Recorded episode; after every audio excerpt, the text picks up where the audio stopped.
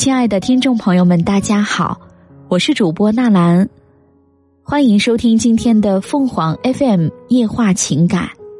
蹭流量的寻亲人，蹭顶流上了热搜。郭刚堂找到儿子郭新振的消息，让姚福吉的生活拐了个弯儿。七月十一日听到这个消息时，姚福吉正在寻找女儿的路上。那是他骑着三轮摩托车全国寻女的第九十七天。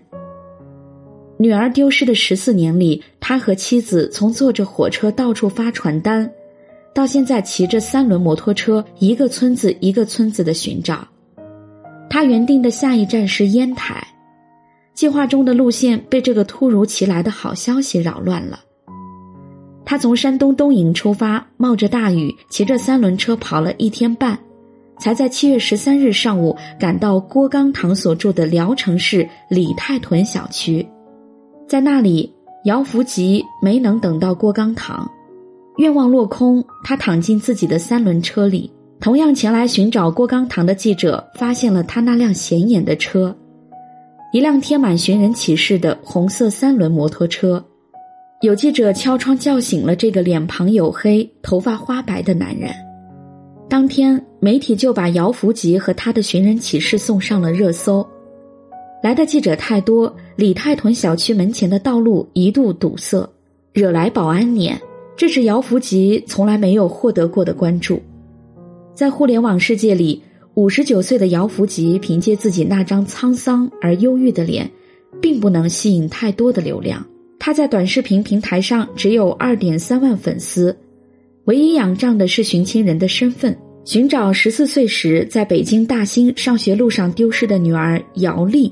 这身份维持着他每日直播时四五千人次的流量。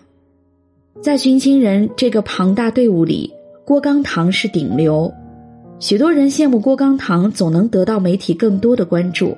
他寻子的故事被改编成电影《失孤》，刘德华在电影里扮演着他在现实中的角色。他在短视频平台上发出的寻亲视频，轻而易举就获得十余万的浏览量。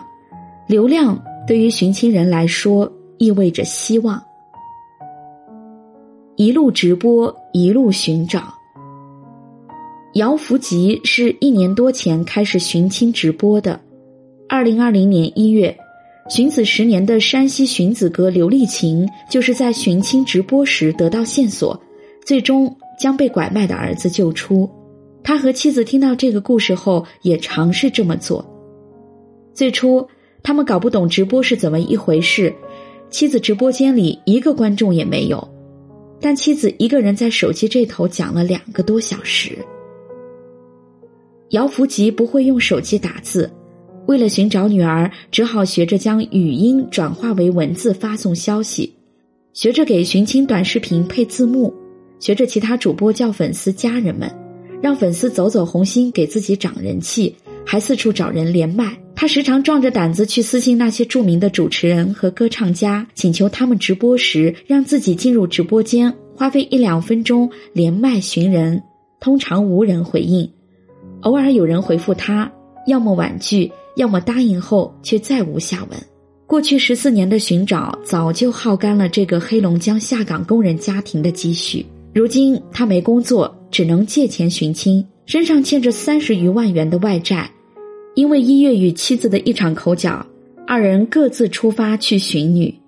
让姚福吉感到高兴的是，在李太屯小区现场的记者把他围住了，采访他来者不拒。记者们一遍遍的询问姚福吉女儿是怎么丢失的，找了多久，去过哪些地方，有线索吗？为什么来到聊城？姚福吉不厌其烦地讲述着那些车轱辘话。那些问题，他几乎每天都要回答多遍。自打二零零八年四月十九日女儿失踪，在上学路上留下一只鞋后，他和妻子所能做的就只是寻找、寻找、寻找，去不同的地方见不同的人，发同样的寻人启事，重复回忆失踪往事，重复讲同样的话。想要在这个拥有十四亿人口的国度找到一个突然消失的人，并不容易。尽管他们早已采写入库国家打拐 DNA 系统，但疑似女儿人员的 DNA 比对一次又一次的失败了。